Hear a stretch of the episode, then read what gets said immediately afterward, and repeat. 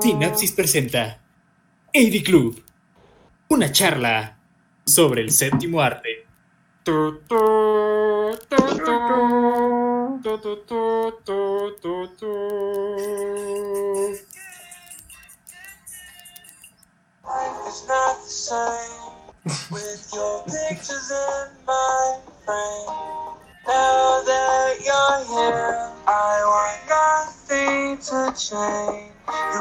Ah, guerra de canciones, entonces. Creo que vas a perder esta guerra. Oh, vaya, si acabo de perder esa guerra. Hola, ¿qué tal, gente? Muy buenas tardes. Les damos la bienvenida otra vez, una, una vez más, a esto que es el AV Club. Soy su anfitrión, José Andrés Vadillo, y me encuentro aquí con mi coanfitrión. Sebastián Cedeño. Y en esta ocasión nos está acompañando nuestro invitado recurrente, el señor, Vaqueiro. el señor Vaqueiro, el señor Santiago Vaqueiro, que eh, se une a nosotros desde, desde un departamento en, en San Diego. Sí, y le va a causar que nos den copyright. Nos pueden dar copyright. Oh, vaya. Pueden demandar Oh, vaya. por copyright. Oh, no. Oh, no. Pero bueno, eh, Vaqueiro, pues antes de empezar eh, con, con nuestra charla usual del séptimo arte, eh, cuéntanos, ¿cómo, ¿cómo te va el día de hoy, Vaqueiro? Pues mira, acá en el norte, eh, más bien el sur de Estados Unidos, pues la cosa está muy seria. Van 50 mil muertos en lo que va Mm. esta cuarentena. Es el 25% de todos los muertos que han habido Uf. por esta epidemia y pues nada, no, no podemos salir de nuestras casas. La gente sale nada más al súper y este, solo puedes entrar con mascarilla y pues bueno, Sí, pues, eh, mucha gente se ha quedado sin empleo, pero aquí estamos. sí, pues Escuché que el 20% de la gente. Un chingo. Perdón, mucha. Oh, ah, no Igual preocupes, este es el podcast sin censura. Ah, ok. a huevo. Nomás no te pases. Sí, nomás no te pases de lanza. Yo no me paso. No, sí. sí, la, la verdad sí está pues muy fea la situación, sí me imagino, pero digo, lo importante es seguirnos cuidando y hacer lo posible para que pues esto pues pueda terminar lo más pronto posible, vaya. Efectivamente. Sí, pero bueno, de momento estamos aquí reunidos para eh, hablar acerca de un tema que nos apasiona a todos, el cine. Exacto. Muy bien. Entonces, eh, pues vamos a hablar acerca de las películas que eh, quedamos por mencionar la sesión pasada. ¿Cuáles vendrían siendo, Sebas? Eh, buscando un amigo para el fin del mundo. ¿O Oh, sí? Ven y mira. Ven y mira. Así que, eh, ¿con cuál desean comenzar, caballeros? Em, Con la que quieran. Con Ven y mira si quieren. ¿Está bien? Ven y mira. ¿Tú qué dices? Sí, para cerrar hablando yo. O sea, con todos, pues. Ah, sí, eh, sí, Vaquero no vio Ven y mira, spoiler, pero... Oiga, nada más una pregunta así súper random. Si hay alguno de ustedes, los que sean gamers. Ajá. ¿Cuál? Eh, quiero descargar un Call of Duty, pero no sé cuál. Ah, Oh. perdón. Soy gamer, pero no de esos. Sí, no, yo, este, yo no soy gamer, amigo, lo siento. Ah, lo siento. Bueno, sigan con su práctica. los Bueno, no importa. Vamos a hablar acerca de un clásico, una película clásica de la Unión Soviética del año 1985. Esto es eh, Com MC, Ven y Mira, eh, dirigida por Elem Klimov. Y se trata de una película tan buena que su director ya no, eh, nunca más hizo otra película porque eh, aseguró que había logrado todo lo que podía lograr como cineasta después de hacer este trabajo. Y tiene mucha razón. Sí, tiene, tiene gran razón. O sea, a- a- habiendo visto la película, puedo ver, eh, puedo ver por qué. Si yo hiciera una película de este nivel, también me daría por satisfecho. Sí, como no te imaginarías que una película así salga de la Unión Soviética. No, definitivamente no. Digo, por un lado tienes pues a este, a- pues tienes a Tarkovsky, vaya. Oh, sí. Puedes notar cierta influencia del estilo de Tarkovsky aquí, siento yo. Muchísima influencia. Muy cañón. De hecho, eh, a ver, o sea, si no culparía a nadie si viera esta película sin saber quién la dirigió y dijera, ah, vaya, Tarkovsky. Porque sí tiene muchas similitudes. Eh, puedes compararla con películas de Tarkovsky como La, La infancia de Iván o Mirror, incluso siento yo. Hay, hay partes en las que me recordó un poco a Stalker, diría. Sí, esta película, como dices, el estilo de Tarkovsky se refleja mucho, sobre todo en la manera que muestra la naturaleza. Claro, e- eso, eso es lo que más, eso es lo que más nos recuerda a Tarkovsky, la, la, la forma en la que presentan el color en la naturaleza es es súper Tarkovsky esto. Y lo, lo comparo con Tarkovsky en parte también porque no he visto ninguna otra película de, de Ellen Klimov. No, de hecho estuve viendo y sus películas no eran muy conocidas fuera de la Unión Soviética. Sí, no, realmente no. De hecho, esta fue como su película más famosa. Sí, por, por bastante, por un margen considerable. eh, y pues también fue, pues fue elegida para representar a, a Rusia en, en los, en los premios de la Academia de ese año, pero no fue aceptada como nominada. No. Eh, y pues puedes pensar que hay un motivo político tal vez ahí. Um, Tal vez. Ey, Vaquero canta tal- bien chido. vaya, vaqueiro, vaya. Muy bien. Ah, bueno, pues hablemos de la, de la película en sí. ¿De qué trata esta película, Sebas?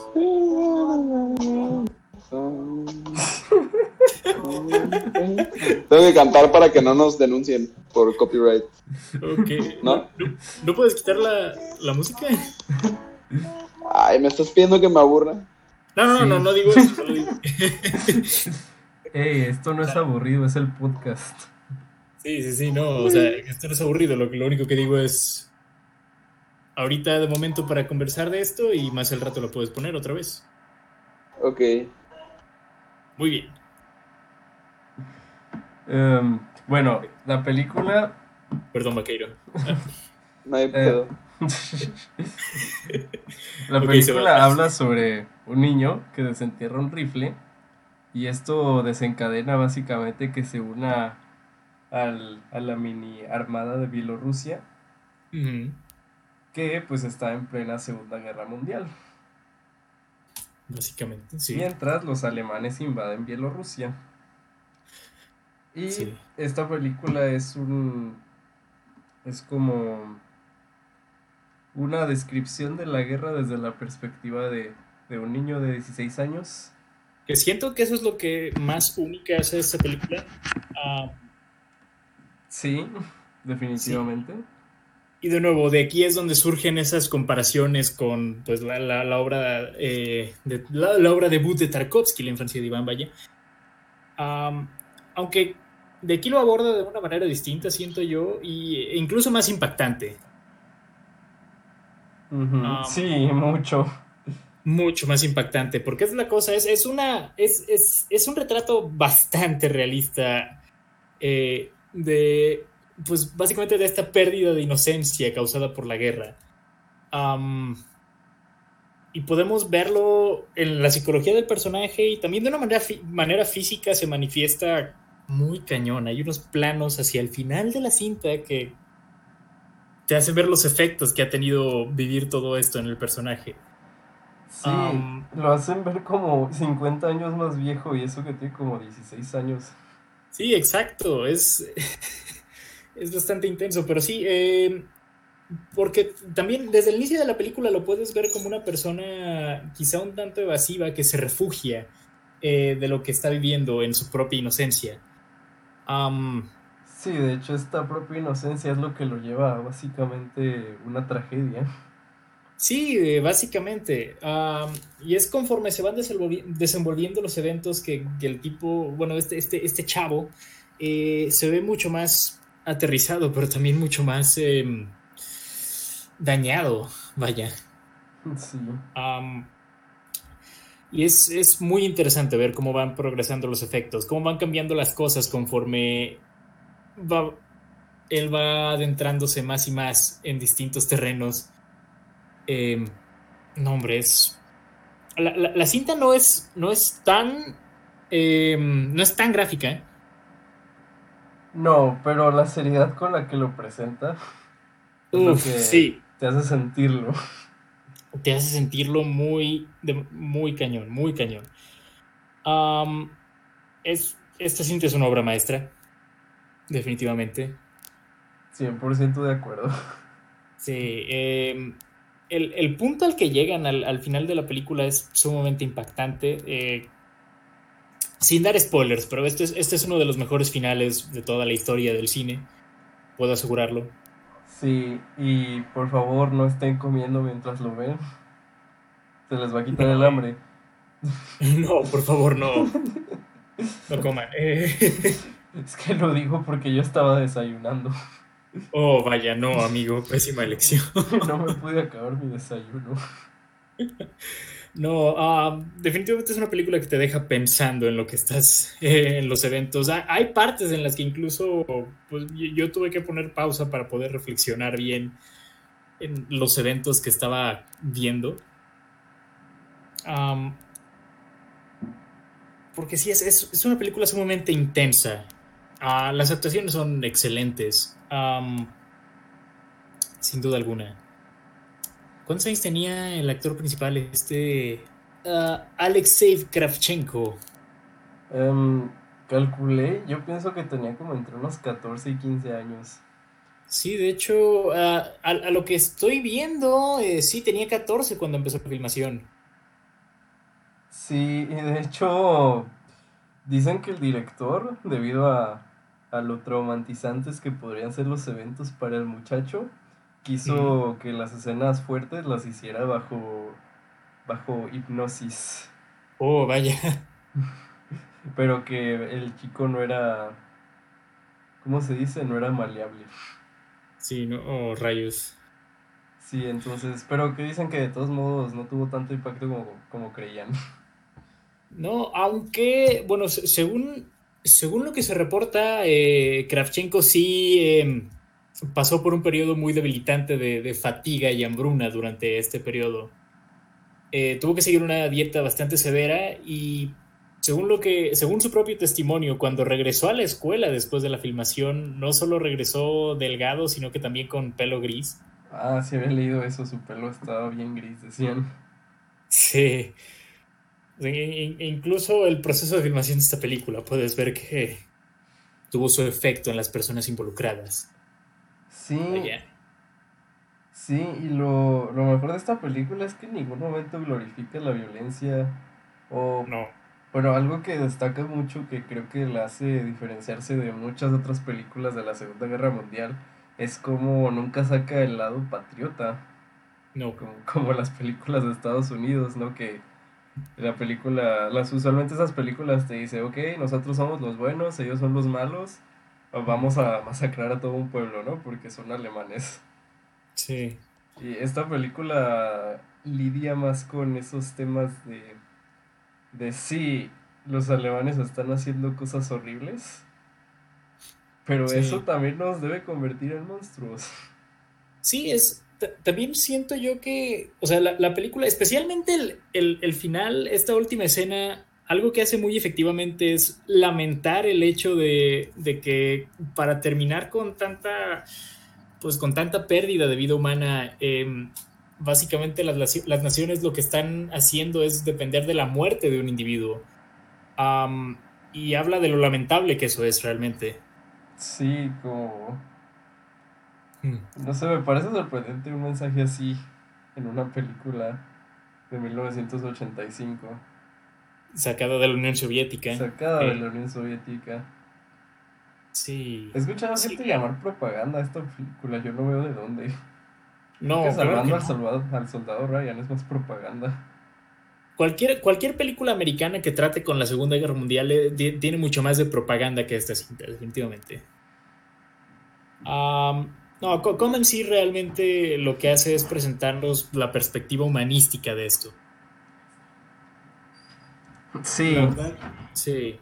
O sea, si, si ves esta película y tu primera impresión es, ah, propaganda rusa, o pro- propaganda, sí, propaganda soviética, no, definitivamente estás perdiendo el punto terriblemente.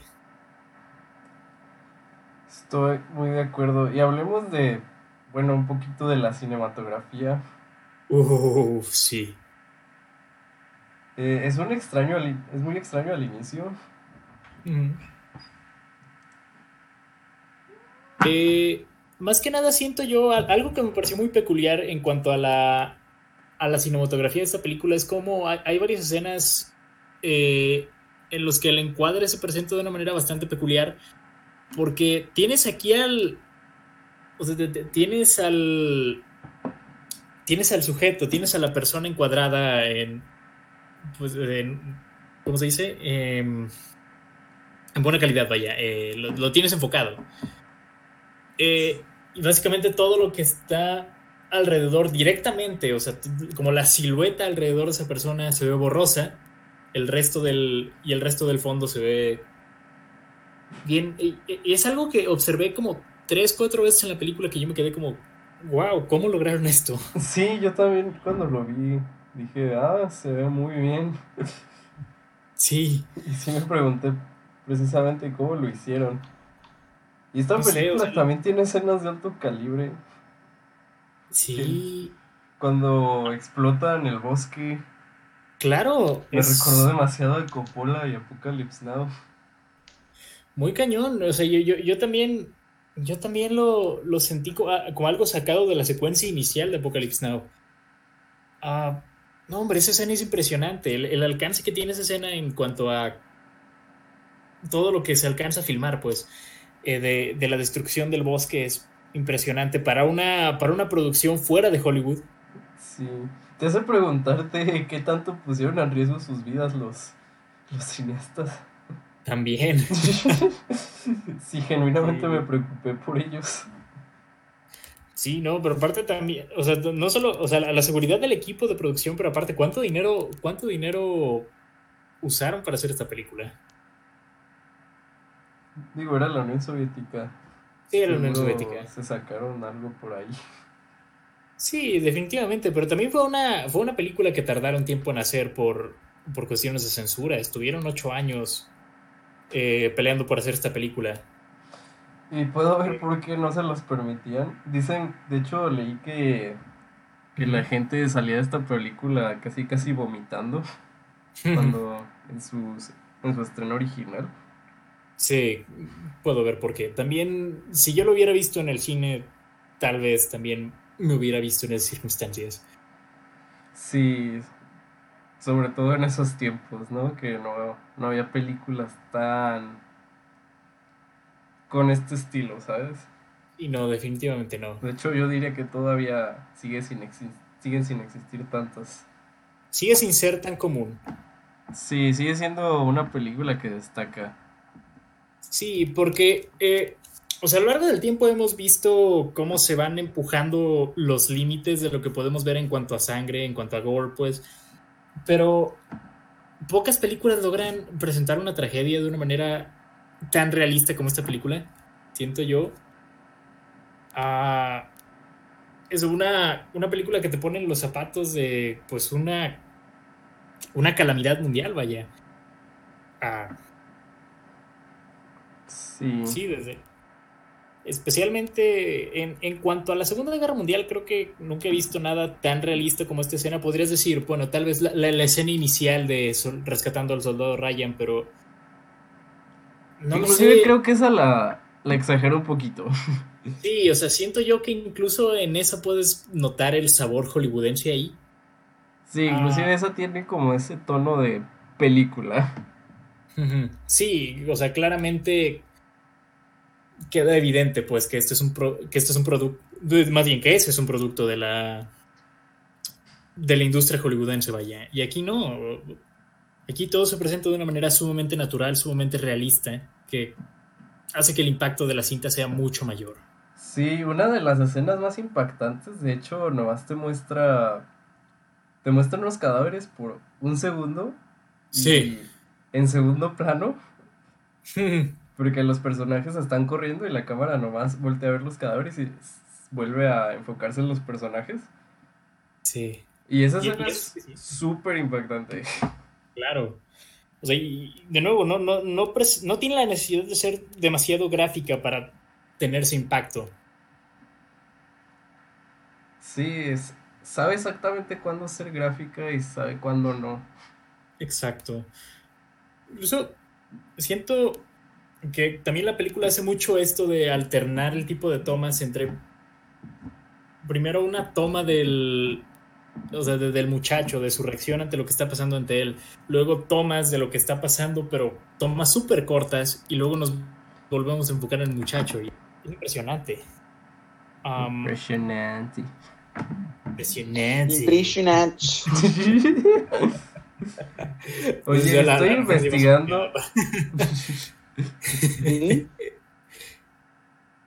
Oigan, estoy investigando y creo que ya sé que pudo haber contribuido también a que esta película eh, se haya retrasado tanto en hacerse. Suelta la sopa. Eh, es- el título original de esta película era Kill Hitler. Oh. ¿Por qué? Porque, bueno, la temática de la película básicamente te dice que eh, se, se- bueno, en la Segunda Guerra Mundial se tenía esta creencia de que si se mataba a Hitler se terminaba toda la guerra. Sí, que de nuevo, que si mataban a este individuo, se garantizaría paz mundial, básicamente. Y es, de nuevo, es la idea que ya mencioné que el, el final de la película lamenta. Am, y de hecho tiene mucho sentido con ese final, vaya. Sí. ¿Matan a Hitler al final? Eh, no. Spoiler. Eh, Spoiler. no necesariamente, vaquero, no necesariamente. Un niño lo patea Ah. por una ventana. ¿A Hitler? Este Jojo Rabbit. Sí, El final de Jojo Rabbit. Spoiler. sí me acuerdo. Qué raro que Hitler fuera, fuera un nativo de ahí de Nueva Zelanda. De hecho, muy curioso. Y bueno, ¿tienes, ¿tienes Ah, algo más que hay- comentar? Hay otro aspecto que no hemos mencionado de esta película, eh, la banda sonora. Oh, claro. ¿Es buena? Es buenísima. Especialmente, de nuevo, especialmente en las últimas escenas, destaca cañón. Sí, inclusive en las últimas escenas cuando utilizan... em, en verdad fueron grabaciones, ¿no? De la Segunda Guerra Mundial. Y fue, eh, sí, fue material real que se tenía de la Segunda Guerra Mundial, de los campos de concentración. Ese material no me dejó desayunar. ¿No te qué? No me dejó desayunar. No, ¿Por qué? Em, está muy fuerte. muy gráfico. vaquero. Sí, no, digamos, Vaqueiro, que es este, pues, pietaje de la, de la Segunda Guerra Mundial, del Holocausto. ¿Pero está muy gráfico o qué? Mm, más o menos. Más o menos, pero pues... Entonces, ¿cuál es muy problema? realista. Sí, es muy realista, es la cosa. O sea, de nuevo, sigue con el tema de la película de no ser necesariamente gráfica, pero sí realista. Eso es lo que más impacta. Sí, porque digo, yo, yo puedo ver Voraz y mientras me como unas palomitas y no tengo problemas. Esta película es diferente. Sí, no, definitivamente. Y también siento que destaca mucho el hecho de que hay varios, o sea, hay una parte de la que realmente no hizo gran cosa, aparte de... um, está, por ejemplo, esta, esta actriz, ¿cómo se llamaba? Estoy buscando, estoy buscando... Ah, ah. Eh, ¿Qué actriz? Eh, Olga Mironova, eh, Glasha. Ah, Glasha, sí. Sí. Glasha, tengo entendido que esta es su única actuación en cine. ¿No lo creerías viendo esta película? No. No. Eh, hace un excelente trabajo, pero no hizo nada antes de esto. No ha hecho ninguna otra película después de esto. De hecho, ahora es este, directora de un coro infantil. Yo tampoco querría hacer otra película después de esto. ¿Sí? A De hecho, me sorprende que Alexei Kravchenko haya querido seguir siendo actor. ¿Por qué? uh, Por todo lo, por todo el trauma que lo pusieron. yo sé. No, hombre, sí. No, pero sí, no, este es el único crédito de, de Olga Mironova. De hecho, eh, si, re- si revisas IMDb, es lo único que sale. Sí. Digo, Sí. puede que a lo mejor haya hecho algunos cortos por ahí en, Pu- puede en la ser, Unión pero Soviética, pero pues mira, si, los hizo, no hay registro de ellos. sí, no creo que haya mucha información. Sí, no, no realmente. Sí, no, de hecho, de, de todos, de todos los miembros del elenco de esta película, solo, solo hay dos, solo hay dos actores que tienen páginas eh, de Wikipedia. Wow. Eso es decir Wow. mucho. Sí, eso es, eso es decir mucho. Vaya. O sea, incluso, incluso hace, hace dos semanas hablamos de Lord Chaos. Diré yo que es una película mucho menos conocida que esta, y sin embargo, muy- habían, más, habían más actores con páginas de Wikipedia. Oh, vaya. Sí. Te hace, te hace pensar, vaya. que de nuevo, ninguno, ninguna de las personas involucradas en- tendría que haber hecho algo más para dejar su marca en el mundo del cine. Am, ya lo mencioné, siento yo, esta es una de las mejores películas de toda la historia. Definitivamente una que te dejará. Definitivamente es una que te dejará pensando en ella mucho tiempo después de haber terminado de verla. Oh, Y- sí, es una película que todo mundo que sea fan del- del cine o de películas de, de guerra debería ver. Sí, por lo menos una vez. Sí. Por lo menos. Eh, leí un dato curioso. Al, al final de la película muestran el texto que dice que 628 aldeas Mm, de aldeas. Bielorrusia fueron masacradas. Sí. Eh, leí que en la versión de Estados Unidos decía 626. ¿Y ¿Quién por sabe qué? por qué? ¿Por A lo mejor fue un error de, de dedo. Mm. Sí, nomás no, quería compartirte ese dato. Ah, caray, ¿por qué cambiarías, por qué cambiarían algo así? No tengo idea. Hmm. No sé, Pero está, está gracioso ese dato, Doug. Sí, está, está muy extraño, pero ok. Está- muy random. Está muy random. Pero bueno, eh, bueno, ya que hablamos de esto, ¿cuánto le das a la película, Sebas? Eh, 10 de 10. ¿Un 10? Un 10 cerrado. Cerrado, perfecto. Yo, pues es, es una de esas, eh, es una de esas eh, instancias en las que le doy 11 de 10 a una película. Que Sí. podrías decir, pero Pepe, tu, tu sistema de calificaciones está, está fundamentalmente roto debido a eso.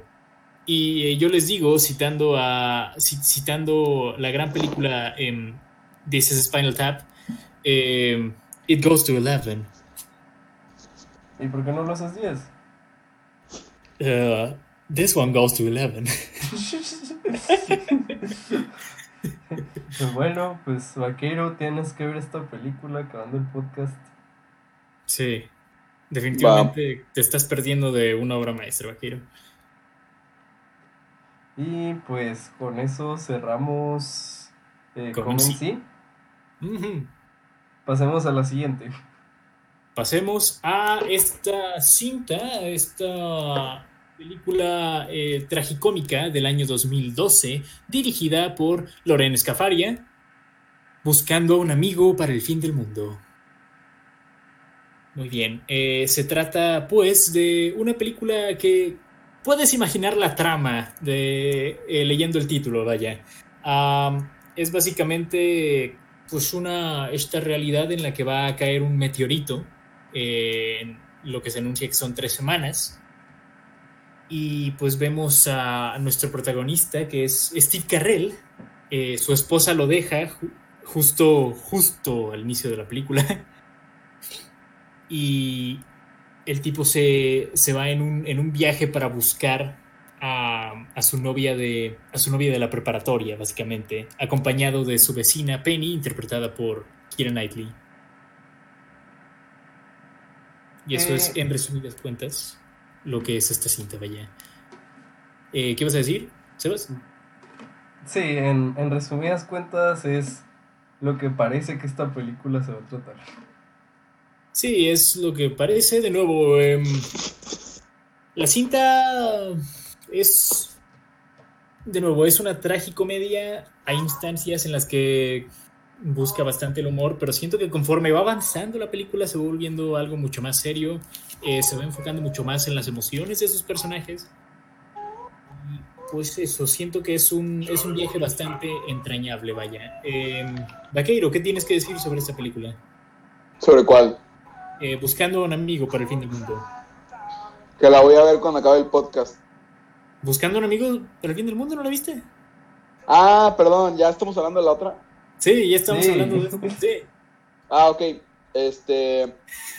Pues me gustó. Este. No se me hizo tan predecible como pudo haber sido, No, ciertamente no. a pesar de todo. Eh, la verdad sí me hizo reír eh, en algunas partes. Mm, Y Steve Carell es. Pues. Es un papel que ya ha hecho, pero. Pues es bastante cómico en él. Es, es el tipo de papel tragicómico que le queda como anillo al dedo a Steve Carell, definitivamente. Am, siento que va más por el lado, el lado Little Miss Sunshine de- del rango actoral de Steve Carell, si nos vamos a esas. Sí. Sí. Sí. Ah, siento yo que algo que eleva mucho esta cinta es la dinámica que existe entre Steve Carell y Keira Knightley. Ah, porque son, son dos personas en, ciertas for- en cierta forma bastante distintas, pero que buscan la misma cosa realmente y es no morir solos en el fin del mundo. Y eso me gusta, me, me- gusta que esa es la motivación que tienen ambos personajes para seguir adelante, vaya. Ah, me gusta también cómo se va desarrollando su, su romance. Ah, es, es medio spoiler esto, pero medio no. Digo, que es algo que en parte puedes ver, pero Pero O sea, la- no, la no te lo quieres imaginar por el hecho de que se llevan como 20 años de diferencia. sí, está eso. Sí, Pero pues es, es una película de Hollywood, sabes que va a pasar de todos además, modos. pues, de dos adultos eh, responsables, eh, Son, ya... son dos adultos, hay que, hay que ser maduros al respecto. Sí, son, son dos adultos. Ya, ya están en la libertad de, de estar con, con quien quieran, vaya. Sí. Pero sí, realmente, sí, pues se llevan. eh, Steve Carell y Keira Knightley efectivamente se llevan 23 años de edad. Ah, pensaba que se llevaban menos, fíjate. Sí, no te Sí. imaginas que Steve Carell comenzó a tener éxito como a los 30. Sí, no, pero Steve Carell, Steve Carell se hizo famoso bastante tarde, o sea, sí. Ya Sí. estaba rondando los 40 cuando. Pues de hecho ya tenía más de 40 cuando, cuando hizo Anchorman.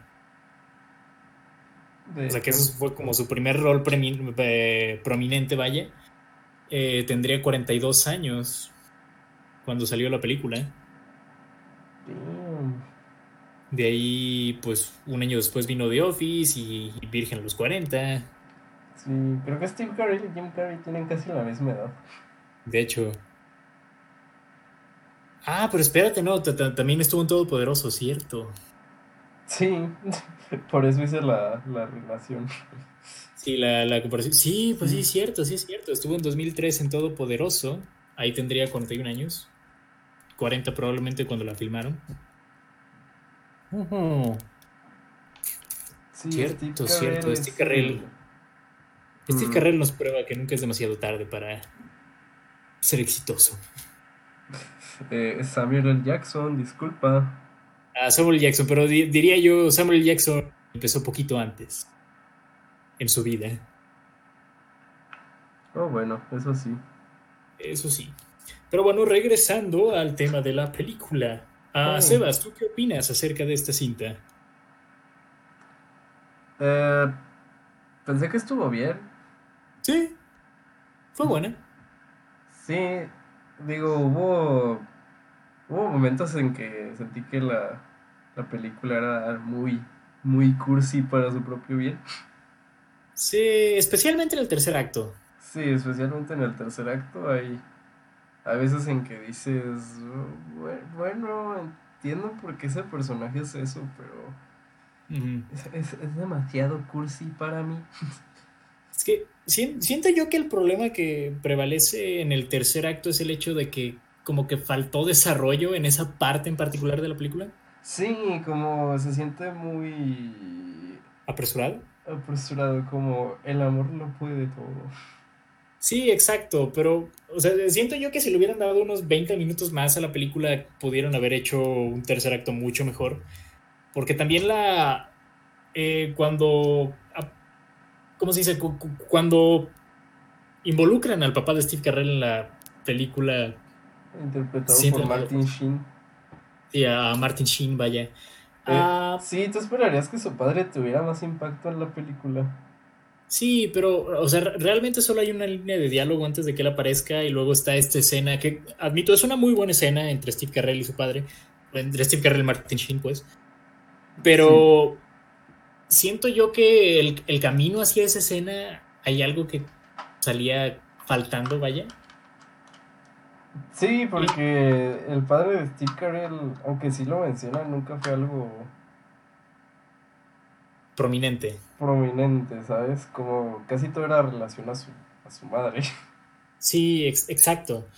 Am, y sí, pero sí, o sea, es, es una, es una parte del, del tercer acto que siento yo que falló en llegar al núcleo emocional al que se buscaba llegar. Sí, porque inclusive esta, se- esta Ajá. película tiene muy buenas escenas, sí, sobre todo con muy- Steve Carell, como muy maduras, que, que no es... Que como digo, a veces esta película es muy cursi, pero otras veces es como muy madura al respecto. sí, sí, definitivamente. A mí me, me, me gusta mucho esta cinta cuando están los personajes cargando la historia. Que es, el, es el mejor aspecto de la película, el desarrollo de los dos personajes principales. Sí, y ver cómo los ponen en diferentes situaciones durante el apocalipsis. Incluso, incluso esta película analiza un poco cómo actúa la gente ante las crisis, ¿no? Sí, que de nuevo esto, esta película pues salió cuando todo el mundo estaba preocupado por el apocalipsis, vaya, en 2012. Am, digo, estábamos a unos meses de lo que se predecía como el apocalipsis maya. Ah, y Hollywood ya había desarrollado cierta tendencia a sacar películas apocalípticas bastante seguido desde como tres años antes, digamos cuando salió 2012. Am, así que siento yo que esta película presenta un, un ángulo bastante diferente a lo que se estaba a, lo que se estaba haciendo en ese género eh, de películas apocalípticas en ese entonces. Ah, Sí, eh, eso sí, le daré que lo que estaba presentando era muy original. Sí, definitivamente. Y es, es curioso, pues, que en una época donde el, donde el apocalipsis estaba en boca de todos, que esta película le fuera tan mal en taquilla, Eh, Lo ah, curioso ni es siquiera que alcanzó. Ajá. veía publicidad de esta película en todos lados. Yo también, yo, yo recuerdo, o sea, no, y, y eso que no sabía, no, no veía tantas películas en ese entonces, pero recuerdo perfectamente cuando esta película salió. Sí, recuerdo que siempre que iba al cine ponían un tráiler de esta película por allá por 2012. Sí, Yo- sí, defin- No sé por O qué, sea- pero tengo el recuerdo que esta película se veía más apocalíptica. de hecho, sí, creo que yo también. Sí, no sé, como que pensé que iba a ser más dramática, de que los personajes iban a salir de un lugar y iba a haber como meteoritos flotando. Sí, pero sí pensarías eso y también pensarías que le fue mejor. Ni siquiera recuperó su presupuesto. Wow. Eso Costó 10 triste. millones de dólares, la cinta recaudó 9.6 en taquilla. Damn. Incluso, o sea, pa- para una, para una película de este estilo, pensarías que para este entonces habría, ya, ya tendría cierto estatus de culto, pero siento yo que no lo ha logrado tampoco. Creo que no lo ha logrado precisamente por ese lado tan cursi que tiene. Porque usualmente las películas de culto suelen tener algún, algún aspecto extremo, Ujú. ¿sabes? Porque, por ejemplo, si fuera una película súper oscura acerca de, del apocalipsis, podría ver a, a unos vatos en internet creando blogs al respecto. Sobre, oh, sí, buscando un amigo sobre el, ah, para el fin del mundo, sí, sí, sí. Sí, sí, sí, esta película me hace más inteligente que todos ustedes. Sí, sí, sí, sí, sí. Sí, no, o sea, siento que estilísticamente está en la está en la vena de otras películas de 2012 que no tuvieron tanto éxito inicial, pero luego tuvieron más éxito, solo que esta cinta se quedó atrás. O sea, yo la, yo la categorizo de la misma forma en la que categorizo, ah, digamos, Instructions Not Included, por ejemplo. ¿Puedo verlo? Sí, o sea, en- ese estilo, en ese ámbito, pues, de, de películas que quizá no tuvieron tanta atención inicial en 2012, am, no lo sé, mi mente suele asociarlas la una, una con la otra, no sé por qué. Mm, Pero Instructions Not Included tiene la ventaja de que está basada en una historia legendaria acerca de, Sí, de, de un artículo famosísimo del periódico. Sí, claramente. O sea, definitivamente tuvo mucho más appeal por eso. Ajá, y en sí que se centra un poquito en la parte de la, de la ciencia ficción. Sí, Y como, sí, claramente. y como buscando un amigo para el fin del mundo, se centra más en las emociones de los personajes y no tanto en algún aspecto raro. También puedo ver por qué una tuvo más éxito que la otra. Ah, no, espérate, espérate, me equivoqué de título. Oh. Era Safety Not Guaranteed. Oh, sí es cierto, Instructions Not Included es la de Es la de, La de Derbez. y acá la gente diciendo, "Ey, en la de Derbez está basada en un artículo famosísimo. ¡Wow! ¿Por qué no está basada en la de Adam Sandler? Yo pensé que estaba basado en La vida es bella. Vaya, no, este, sí, Para de Robert hay que ver Instructions Not Included. yo jalo. El Jeremías e Instructions Not Included. y cañitas, ¿por qué no? Sí, también, sí. No, pero no, de, de lo que estábamos hablando era Safety Not Guaranteed. Eh, la, la, la Sí. cinta de Colin. de Colin 2012. Trevorrow que pasaría a dirigir Jurassic World. Sí, que también, de nuevo, eh, siento yo, viendo esta película, pensarías que, que poco después de esto la carrera de la directora Lawrence Cafaria escalaría. Y, o sea, siento yo, sí lo ha hecho. Eh, definitivamente Hustlers tuvo mayor atención mediática que esta película. Sí, que ahorita voy a comentar sobre Hustlers. Oh, sí, sí, sí. Eh, pero de cualquier manera, o sea, no, no, no fue algo inmediato, no fue como que su siguiente película fuera Jurassic World. No, de hecho su siguiente película fue algo más pequeño todavía. Sí, eh, o sea, mínimo estamos hablando en el programa Seeking a Friend for the End of the World, pero ya ni siquiera me acuerdo cómo se llamaba su siguiente película. Creo que era de Medler o algo así. Eh, Sí, lo había investigado hoy en la sí. mañana. Eh, Sí, de- de tuvo, tuvo más éxito con las críticas que esta película, pero igual no le fue bien. No, no, en taquilla. rec- Aunque sí alcanzó su presupuesto, Que era más bajo, probablemente. era un presupuesto más bajo. Y es, es curioso también porque Lorenz Cafaria sí tenía cierto, o sea, ya, ya tenía créditos en Hollywood antes de hacer esta película. No digo como directora, pues este es su debut directorial, pero ya había escrito esta cinta de 2008 con Michael Cera, Nick Nora's Infinite Playlist. Eh, había contribuido al soundtrack de Whippet de, de, de- de esta Sofía Coppola, más bien de Drew Barrymore, perdón, Drew Barrymore, ¿no? Drew Barrymore, sí. No sé por qué tiendo a asociar Whippet con Sofía Coppola, no sé por qué. Um, yo tampoco. No. Ah. Estoy llamas el día de hoy. Sí. Sí, sí, sí. A veces veo Racing Arizona y me acuerdo de, de Apocalypse Now. Sí, sí, sí. Puedo ver por qué. Ah, sí, ya, ya tenía también varios créditos actuando. Había escrito un capítulo de Children's Hospital. Um, o sea, ya, Sí. ya es alguien que tenía una carrera previo a esto. Sí, como que este se supone que iba a ser su, Su big break. su big break y No, no es que no haya sido un, un break, pero no fue, no fue muy grande. Sí, no fue tan masivo como esperarías. Sí, y creo que parte del problema es que buscando un amigo para el fin del mundo es... Pues vaya, es una película que comenta sobre muchas cosas, pero al final no termina siendo tan profunda. Exacto. Siento yo que ese es el mayor problema de la película, pues hay varias cosas que le falta desarrollar. Sí, como...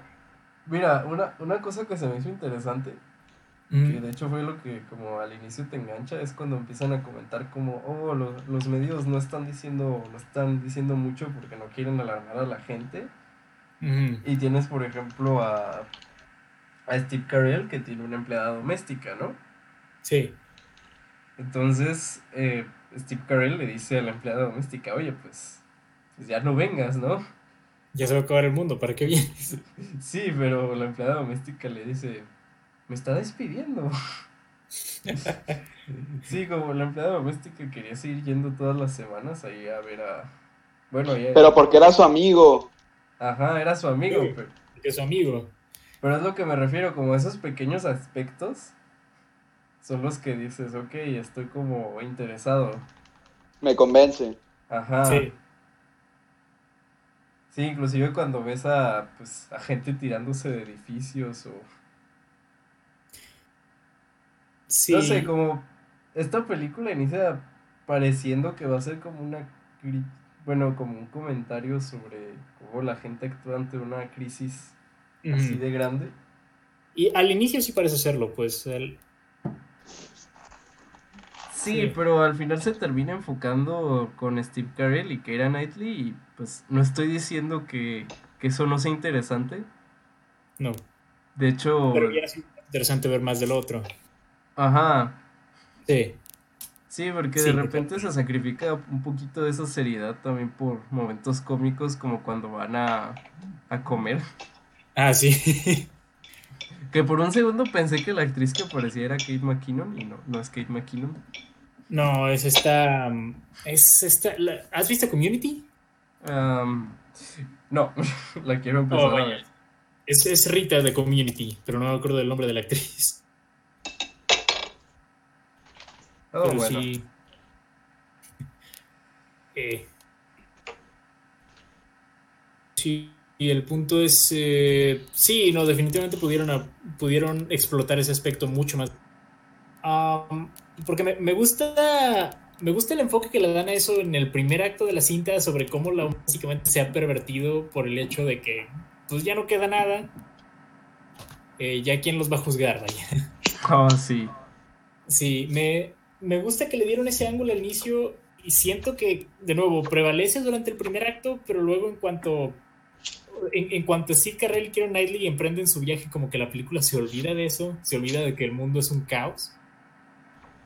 Am, que de nuevo, el, aspecto apocalíptico siempre está presente y eso, o sea, también me, gusta mucho el arco emocional de, de Steve Carell y de Keira Knightley. Ya dije, siento yo que ellos cargan la película bastante bien. Pero está ese, ese enfoque de la historia que como que la película se olvida un poco de, de ese punto, vaya. Sí. Sí, te Como, quedas como de, bueno, a- a- solo estaba pasando en, en el vecindario de Steve Carrell o la, la gente solo se pervirtió ahí. No sé, básicamente. Sí, de, Um, de hecho al inicio cuando tienen que salir de sus casas porque hay una turba, eh, terminé pues, pues al final no, no pasó nada con eso, ¿sabes? Sí, no pasó nada con eso. O sea, lo, lo único que tenemos después de eso es la escena del restaurante, justamente, que ahí lo tratan de una manera mucho más cómica. Pero sí, faltó, faltó desarrollar ese punto en el resto de la película también. Definitivamente. Sí, sí. Vaqueiro, has estado, has estado muy callado. Eh, ¿hay algo que quieras comentar? Pues. No. Está, me gustó la peli. Sí, a mí también. A mí también. O sea, está, tengo mis... Ajá. está para pasar un, un buen rato. Está dominguera. Está dominguera. Eh, Sí. A mí me, me gusta, se me hizo bastante entretenida. Eh, La verdad, eh, bueno, siento yo que a un nivel emotivo hay, hay cosas que logra, hay cosas que no. Pero sí, en sí, esas esas películas que puedes ver, no te arrepentirás de verlas, pero tampoco dirás, wow, qué inolvidable experiencia, vaya. Sí, o sea, si no la ven tampoco se pierden de mucho. Sí, no. Sí la, sí la recomiendo, pero tampoco es como que, wow, tienes que dejar todo a un lado para ver esta película. Eso sí. Y es curioso porque digo, no vi la siguiente película de Lorena Escafaria, pero sí vi Hustlers. Eh, creo que Vaguero también la vio. Yo sigo sin poder Sí. verla. Me Eh, acuerdo que llegué a la sala equivocada.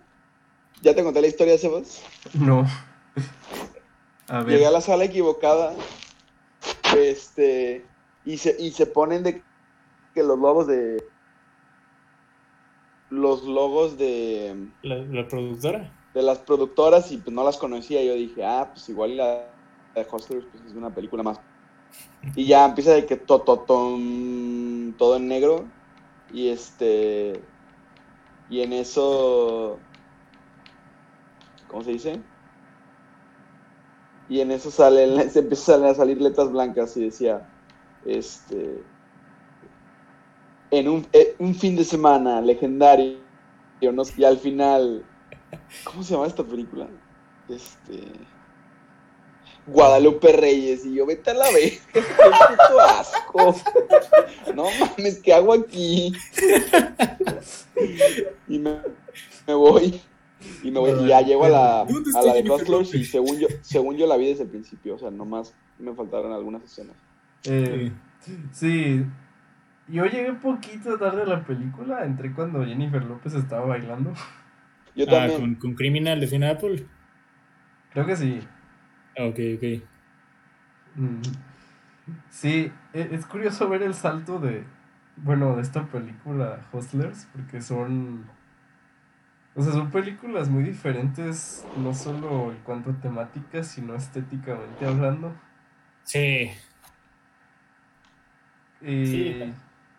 y digo, creo que prefiero Hustlers porque es una película mejor construida y aunque digo, tengo, tengo mis críticas sobre ella tampoco, o sea, tampoco son tan graves.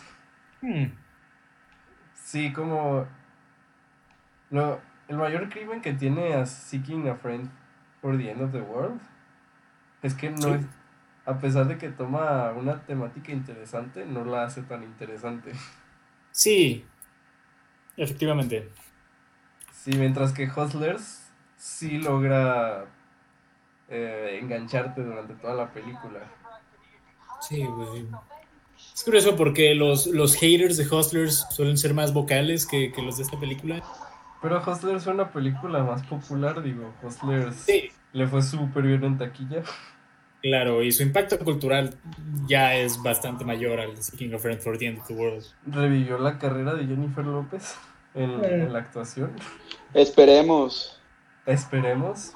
Pues Eh. miren, el, el hecho de que ya todo el mundo estuviera diciendo que, que, que- que- que merecía ser nominada al Oscar. Yo lo digo, sí se lo merecía. Yo también lo digo. Sí, Muy pero bien. es el hecho como no solamente revivió la carrera de Jennifer López, la, la hizo más fuerte que nunca. Sí, o sea, nunca, siento yo que Jennifer López no tiene tanta credibilidad como actriz como aquí, tal, tal vez en Selena. Es, es que el problema de Jennifer López es que no tenía credibilidad como actriz ni tampoco como artista. Sí, no. Pero esta película, Esta película digo, Eh, Hustlers o sea, la, la Hustlers solidificó. definitivamente le hizo le hizo toda su carrera. Podría ya no hacer nada en toda su carrera y todo el mundo diría, wow, Hustlers. Sí. Vaqueiro, otra vez te escuchas mucho. Pero Ah, perdón, güey. muy bien. Algo que no sabía, de hecho, eh, ¿sabías que Lorena Scafari está casada con Bob Burnham? ¿Qué? Neta. Sí, ¿En serio? sí. Bueno, no, no, no, no está casada, más bien eh, está en una relación de siete años. ¿De Oh. siete años? Sí, desde hace siete años con Bob Burnham. O sea, pu- pu- puedes. Podría decirse que, o sea, tal vez Loren Escafaria le, le ayudó a Bob Burnham a empezar a dirigir. Wow. Qué listo Sí. güey. Sí, yo, yo no sabía esto hasta ayer, vaya. So, de hecho, hay, hay fotos de ellos juntos, se, se ven muy, se ven muy tiernos. Sí. O- oye, acabo, acabo de leer algo. ¿Qué acabas de leer? Al parecer la, la esposa que deja a Steve Carell en esta película es su esposa en la vida real. Sí, es Nancy Carrell, su esposa en la vida real, que también apareció. interesante. ah, fue. Era- Spoiler, lo deja en la vida real también. No, en la vida real no. Ya lo sé. Ah, bueno. Pero sí, es, eh, es su esposa, Nancy Carrell, pues ya llevan casados como 20 años, creo yo. Am, tal vez más. Y sí, pues Nancy Carrell también la recordarán eh, fanáticos de The Office como esta Carol, vaya. Carol, una de las exnovias de, de Michael, a la, que, a la que Michael se le propone en... Vaquero, te escuchas mucho otra vez. Sí, vaquero, te escuchas mucho. Perdón, ¿le bajo el volumen? Sí. Eh, eh, sí, es eh, para los que para los que estén familiarizados con The Office es la, la novia de Michael 3 que Michael le, le pide matrimonio en una de las fiestas de la oficina en la celebración del Diwali que, que ella lo, lo rechaza de manera bastante humillante. Oh. Am, pero sí, eh, spoiler si no han visto The Office, si no han visto The Office, what are you doing? Ah, Yo no he visto The Office. What are you doing? ¿Vale la pena? Definitivamente, sí. Eh, no te lo tendría ¿Cuál de las dos? ¿La inglesa o la gringa? de ambas. Pero estoy hablando de la americana ahorita. Ok. Pero también ve la inglesa. eh, las dos son buenísimas. Va, ¿cuál veo primero? Eh, pues no sé, yo vi primero la americana, pero pues digo, la, la británica salió primero, así que. I guess. La británica es la original, ¿no? Sí, la británica es la original. Pero sí, eh, ¿Saben qué acento a mí me encanta? ¿Cuál? El escocés. Ah, el escocés. El de huele. Ya, Brownski por huele. Me encanta ese acento. Sí. ¡Ramsky, pero huele! It's it's in Scottish. Está bien divertido. Choose life, choose a job. Sí, um, Choose life. sí, el punto es sí, eh, Nancy Carrell aparece como- o sea que Steve Carrell al inicio de Seeking a Friend for the End of the World. Me, me- me gusta cómo me, me gusta cómo siempre que los ponen juntos en, en algún proyecto a Steve y a Nancy eh, termina Nancy dejando a Steve. Vaya. Sí, Pues es para que no lo deje de verdad. tal vez, pero si llevan llevan ya 25 años de casados. Eh, Dios los bendiga. Oh. Ey, también, también al parecer hay, hay inconsistencias en esta película en cuanto al año en que toma lugar. Sí, ¿Cuáles inconsistencias? bájale. Pues, ah, pues por ejemplo hay, hay carteles que dicen que es, es el toma lugar en 2021, Ujú. pero también eh, la medicina para la tos de Linda dice que la que la película toma lugar en en el 2000 en el 2020. Hmm. Mira, te diré esto, la medicina estaba caducada, fin de la historia. ¡Oh, sí! Oh, sí. Pero bueno, concluyendo con esto, eh, Vaqueiro, ¿cuánto le das a Seeking a Friend for the End of the World? Eh, No me decido entre 6 y 7. Ok, Yo creo que un 6.8. ok, suena, suena razonable, Con decimales y todo. con decimales y todo. Simón. Sebas, ¿tú cuánto le das? Ah, yo estaba entre un 5 y un 6, pero creo que le daría un 6. ¿Un 6? Sí, un 6. Ok, Muy ligero. ok, suena, suena razonable. Am, yo tal vez les sorprenda esto, tal vez soné demasiado negativo con esto, pero yo le doy un, un, un 8 ligero. Ah, que nuevo, ya hemos establecido que mi, mi escala es mucho más leve que la suya, pero 8 ligero para mí. Ok, creo que más o menos es lo mismo. Sí, es el equivalente, básicamente. Sí. Muy bien. Y pues nomás quiero comentar que el mejor arco del que hablamos en esta en este podcast fue el de Vaqueiro preguntando por Call of Duty y luego Vaqueiro comprándose Call of Duty. Eso es eh, desarrollo de personajes bastante bien logrado. Sí, lo Así digo es, porque amigos, me salió falso. notificación de que Vaqueiro está jugando Call of Duty Black Ops. No, de hecho estoy jugando Grand Theft Auto. Güey, ¿sabes hasta cuál es esta canción? ¿Qué? Simón, sí me acuerdo. ¿Sí? No se escucha nada, Vaqueiro. No se escucha. Ahora, ahora el problema es que no se escucha, vaquero. Demonios, vaquero, cuando necesitamos que te escuches, no te escuchas. Hey, Vaqueiro es Ryan Johnson. Long live vaquero. Oh, sí, qué buena canción. Oh, sí. Pero bueno, Del buen grupo pues, Bilderbuch. Bilderbuch. muy bien, Sebas, pues, eh, ¿hay algo más que quieras agregar?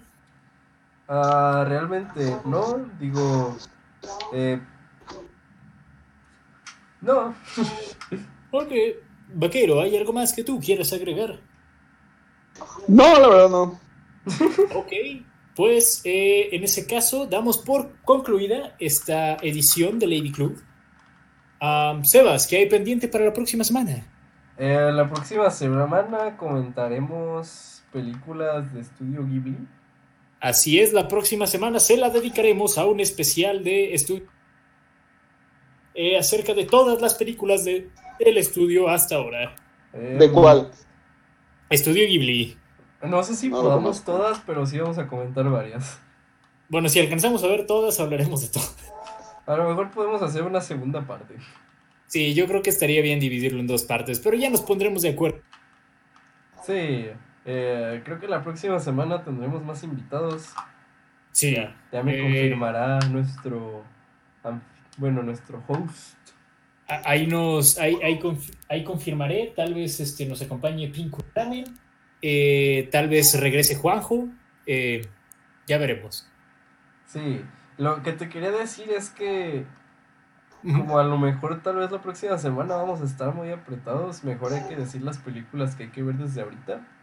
Sí, Entonces, yo ya tenía una en mente, no sé si tú ya la tengas. ¿cuál tenías en mente? Eh, Shin Godzilla. Shin Godzilla, ok. Muy bien, muy bien. Buena, buena elección, señor. Eh, yo creo que yo me iré por... Hmm. Permíteme, permíteme. Ok. Ah, estoy pensando. ah. Um,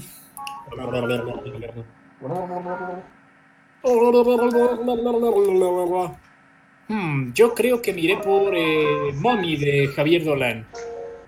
Y ¿Cuál? esas- Mommy. Mommy.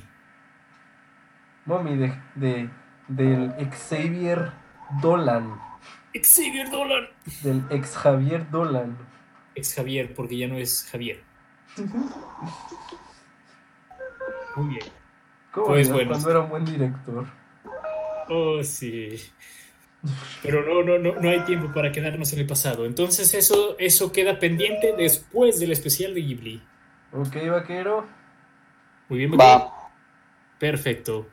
Muy bien, gente, pues eh, habiendo terminado con esto, no queda más que decirles que se cuiden, se laven los dientes, comen sus verduras, recen sus oraciones y recuerden que nunca es demasiado tarde para empezar a usar hilo dental. Nos, ven, nos escuchamos en el siguiente. Si, es, si, es, muy tarde, si es el fin del mundo. Bro. Tal vez sí. Sí, creo que tiene sentido. Pero bueno. Adiós. Bye.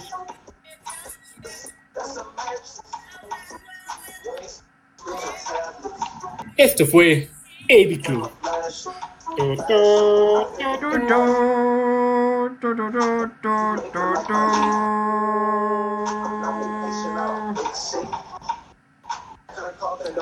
Muy bien.